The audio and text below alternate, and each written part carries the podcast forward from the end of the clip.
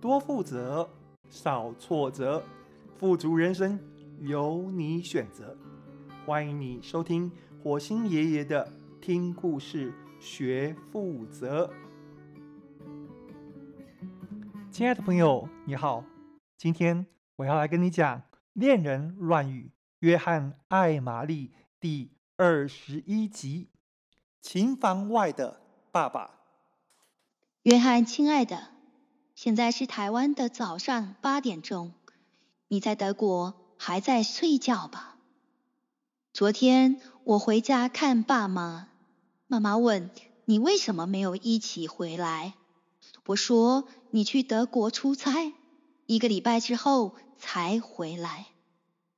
一个礼拜还好久啊？为什么公司要派你去德国出差呢？出差难道就不能去新店吗？去新店多好啊！我回娘家还可以顺便帮你带便当。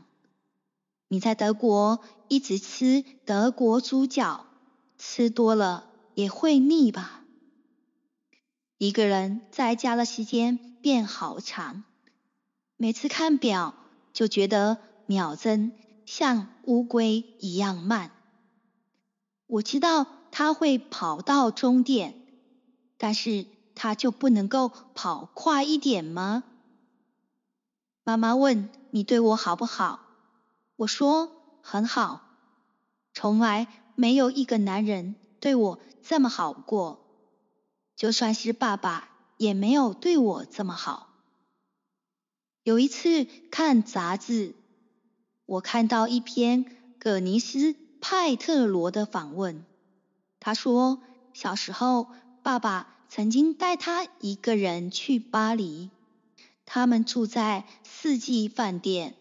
葛尼斯想要什么礼物，爸爸都会买给他。他有一个很棒的巴黎假期。假期结束前，他问爸爸说：“为什么要安排这一切？”为什么只带他一个人来呢？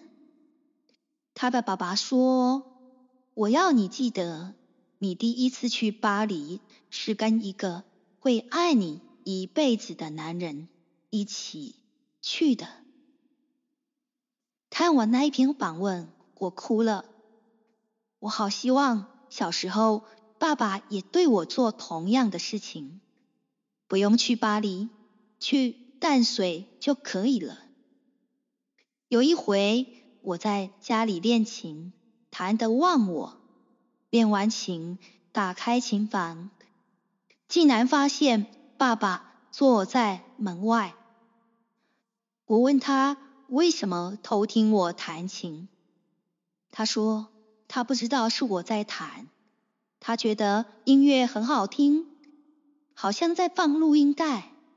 就坐下来听到刚刚，他忙着给我一个衣食无缺的生活，让我可以学钢琴。但我练钢琴那么久，他却不知道我弹得如何。高中的时候，我读罗素的书，罗素有一个论调，他觉得父亲是多余的。有很多人，很多机构都可以取代父亲。我们可以活在一个没有父亲的社会。当时我觉得罗素说到我的心坎里了。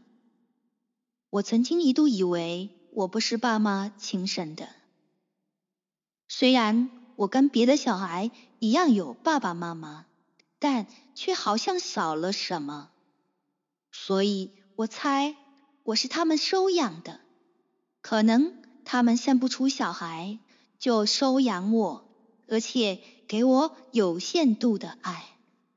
我猜他们是为了我好。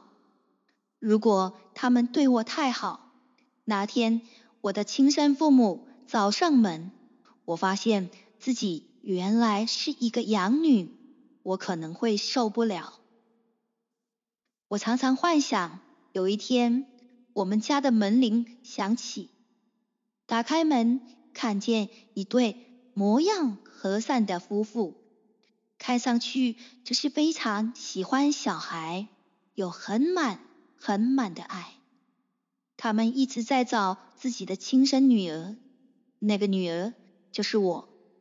好不容易，他们终于找到我，一见到我就泪水汪汪的大喊说：“女儿啊，我们找的你好苦哦。”但是那个门铃一直没有响。现在长大了，我跟爸爸变成一对有礼貌的父女。我们都太忙了，爸爸退休了，有自己的老朋友，一起打太极。爬山、下棋、打高尔夫球，不知道他对我有什么期待？他会想要女儿搂着他的手陪他散散步吗？他会想要女儿下厨帮他烧几道好菜吗？我也想到一个画面：如果有一天他心血来潮开始学钢琴。我回家，刚好听见十只不太灵动的手指在琴键上跳跃。我会躲在琴房外偷听他弹琴吗？不知道。以后如果我们有女儿，你想独自带她去巴黎？放心，我会让你们去的。你不要花心思买礼物给我。我们把钱省下来，以后给女儿买钢琴。有女儿之后，你不要太忙，也不要经常出差，偶尔要抽空陪女儿练钢琴。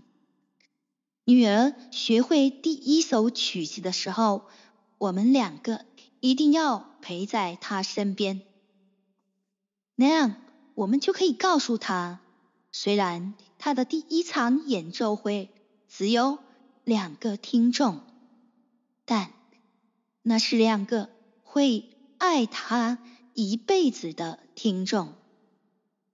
想念你，你的玛丽。